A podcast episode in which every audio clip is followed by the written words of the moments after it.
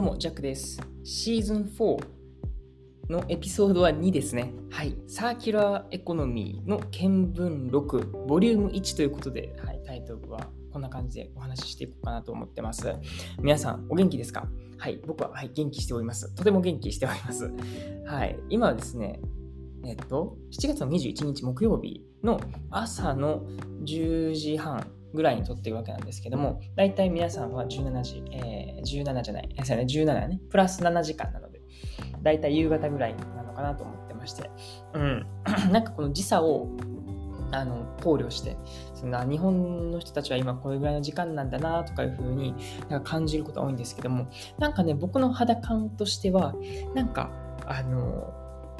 ちょっと損してる気分です。この時間感覚として。っていうのも、今僕は朝なんですけども、ね、あの、まあ、日本のね、彼らっていうかね、あなたたち、わかんないですけども、その日本の人たちはもう今ね、夕方とかで、あれ、自分って何してたんだっけ？みたいな、なんかね、自分があたかもその夕方のあの感覚のように思えてきてまして、ちょっとこの感覚はね、あのむずなんていうのかな、説明しづらいんですけども、あのね、実際に僕は今、この朝の10時半とかの時刻を生きてるわけなんですけども、ね、日本の方はプラス7時間で生きているので、なんかもう一日が終わるのかみたいな感覚も持っているんですよね。日本の感覚。そしてオランダでは、まあ、これから始まるっていう部分で、なんかこの複雑ですね。うん。不思議な感覚を持ちながら生きておりますし、えっ、とね、昨日、一昨日ぐらいはですね、あの時差ボケもあって、ちょっとね、あの、なんか急に夜中の2時ぐらいに起きるとかもあったんですけども、なんかね、1日ぐらいしたらね、すごいあの、マシになりまして、あの、すごい改善しましたね。今日も、あの、オランダ時刻の、えーとね、朝の6時ぐらいかな？に、7時ぐらいに起きたので、なんかね、ちょうど、なんかもう治ってきたのかなっていうふうに思えるぐらいの、うん、ちょうどいい生活リズムになってきてます。うん。まあそんなこともあるんですけども、はい、今日はですね、ま、サーキュラーエコノミー、もう略して SE と僕はもうここのタイトルにも書いてるんですけども、サーキュラーエコノミーの見聞録っていうことで、今回ちょっとね、したためてみようかなと思ってます。で、今回もそうですし、そのサーキュラーエコノミーですね、とは何ぞやっていうところはですね、あの、シーズン3ですね。なんかオランダがすごいみたいなやつのタイトルがあったんですけども、それを見てもらえたらとは思うんですけども、まあでもね、初見の方もいらっしゃいますので、じゃあどういうものかっていうとですね、このサーキュラーエコノミーっていうのは、サーキュラーっていうのはこの循環的な、えー、意味を表すので、こう循環型社会っていうふうに直訳したらできるんですけども、何が循環型なのかっていうと、資源、エネルギーがこう循環していくっていう意味合いなんですね。なので、あの簡単に言うと、その排出するもの、捨てるものっていうのをそもそも出さないっていうような設計をして使っていって使っていってでなくなったら資源を投下する。で使って使って使ってっていうのをぐるぐる回していくっていうのはそういった、えー、ビジネスモデルになってます。でこれはですねなんかどうやらこのオランダではちょいちょいですねその試されていて。うん。なのであの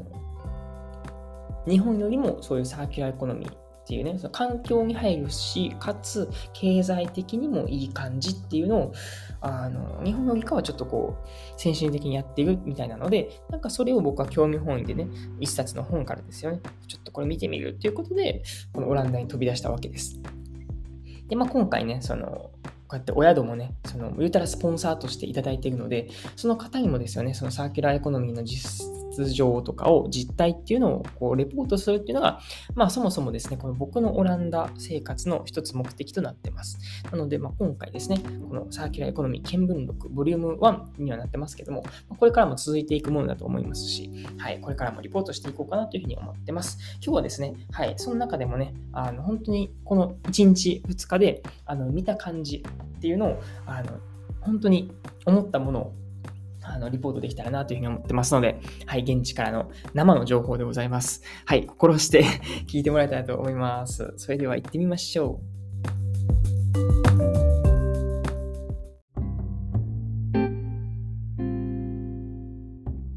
サーキュラーエコノミー見聞録ボリューム1ということでお話をしていきましょう。はい、最初にも言った通りにサーキュラーエコノミーっていうのはその循環型なので、あの排出するっていうことを、えー、そもそも設計していないような環境に優しく、かつ経済的にも、えー、とこう豊かになれるっていう、そういったあの本当に両方のなんかウィンウィンな関係を、うん、築くっていうようなものなんですけども、まあね、そのサーキュラーエコノミーの中でもやっぱりそのね、環境に配慮するっていう部分が一つキーポイントなので、なんか今回はね、そこでちょっと感じた部分っていうのをね、日本と比較しながら、お話してきたらなと思ってて、まず一つですよね、この生ゴミを捨てる、なんかね、ゴミ箱みたいなのがありました。あの、しかもどこで見たかっていうと、僕が初めてその、このオランダに、地に降り立って、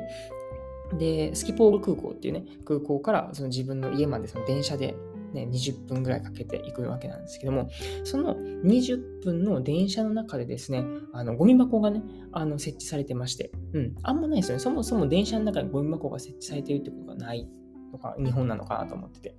けどもね、あのオランダでは結構合うみたい。うん。で、その中で3種類のなんかね、ゴミ箱がありました。一つがそう燃えるゴミ、そしてもう一つ燃えないゴミ。で、三つ目がなんかね、生ゴミのなんかね、その捨てる場所みたいなのがあったんですよね。それが結構面白いなと思ったんで、この写真を撮ったんですけども、あ、これか。はい、今見てます。なんか、オーガニックと、えー、プラスチックと、えー、レストって書いてあるんで、プラスチックと生ゴミと、あと燃える系みたいな。え、燃えないってどこなの？あ、多分燃えないのはプラスチックなのか。なるほどね。っていう形で、なんかね、すごいね、あの、オーガニックっていうのがね、あの、面白いなと思いました。燃えるの中でも生ゴミになるものっていうのを、まあ、僕の予想ですけども、コンポストって言われる、その生ゴミをこう微生物が分解して、さらにあ肥沃なその土とかにこう変えていくっていうのは、そういうことをやっていくのに、この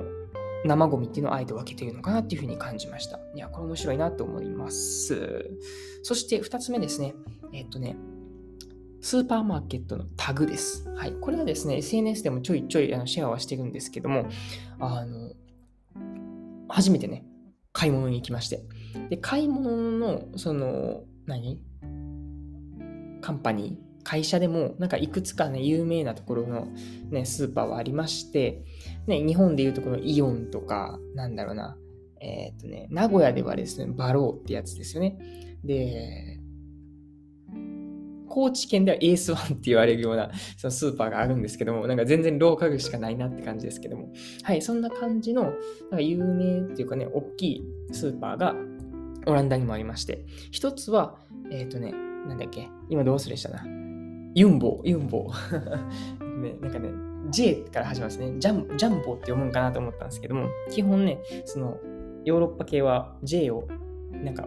言って読むので、ユンボですね。はい。んで、あもう一個ですね、アルバート・ハインっていうね、はい、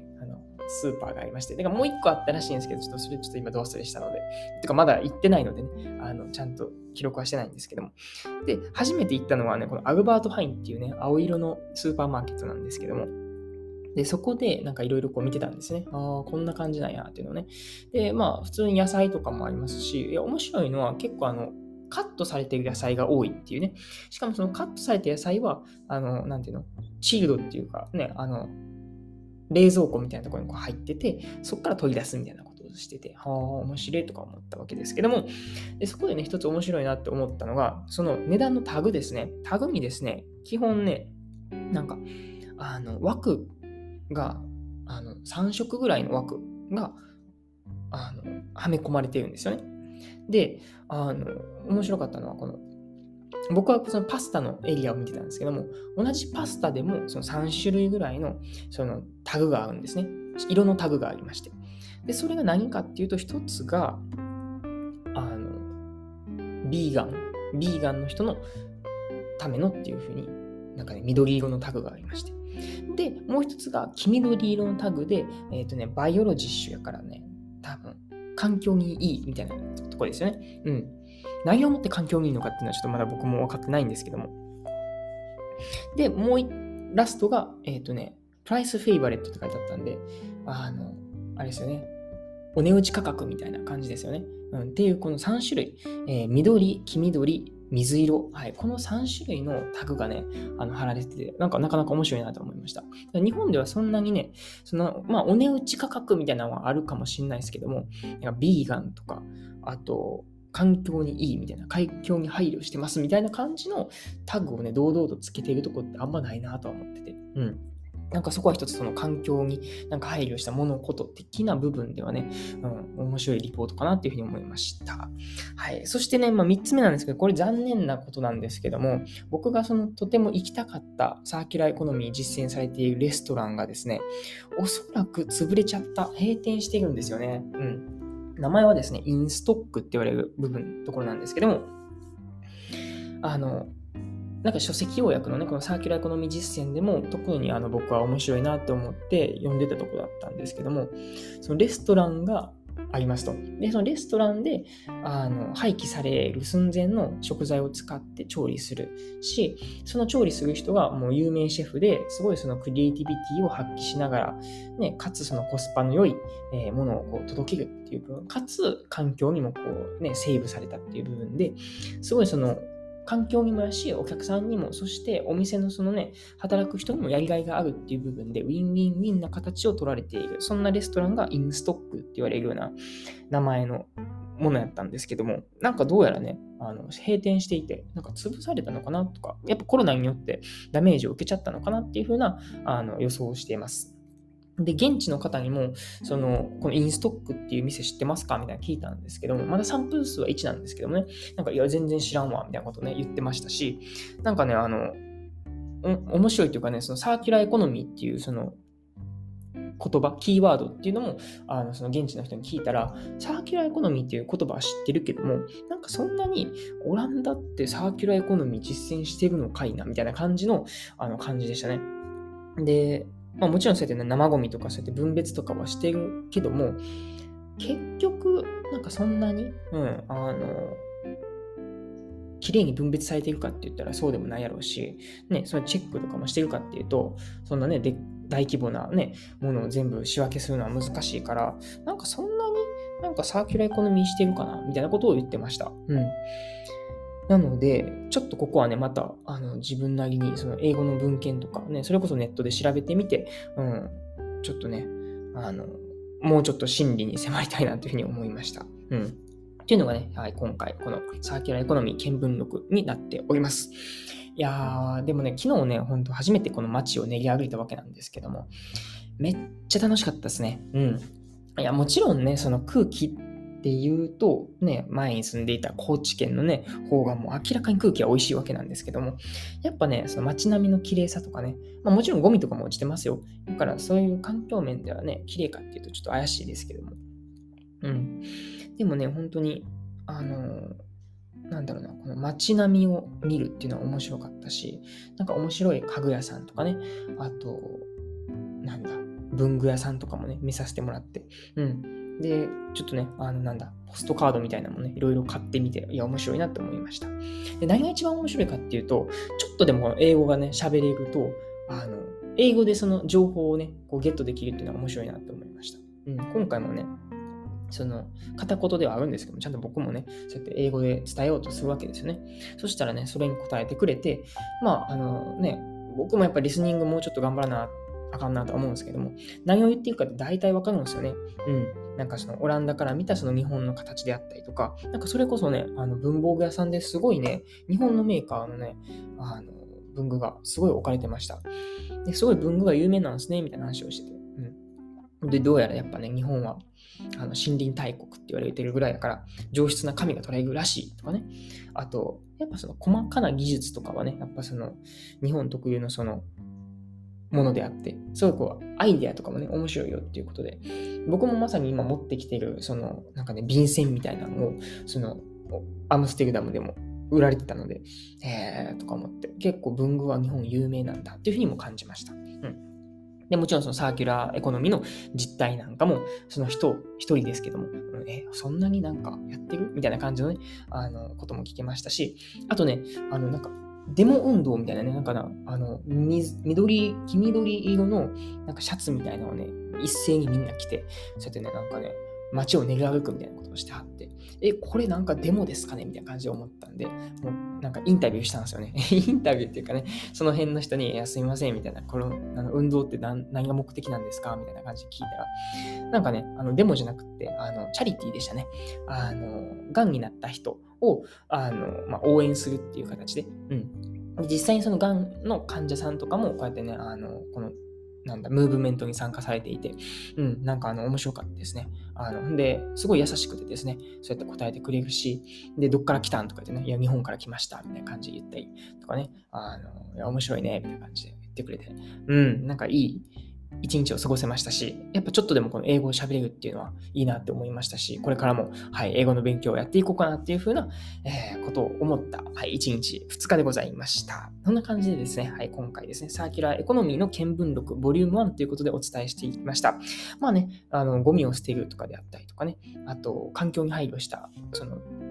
パッケージもそうですし、そのタグをつけるっていうのも、なかなかね、ちょっとのことですけども、うん、あの、僕的にはすごい、あの、ね、配慮されているのかなっていうふうに感じました。なんか他にもね、あったらまたリポートしていこうかなというふうに思いますし、サーキュラーエコノミーの実態についてもね、まずはちょっとインターネットで調べて、んで、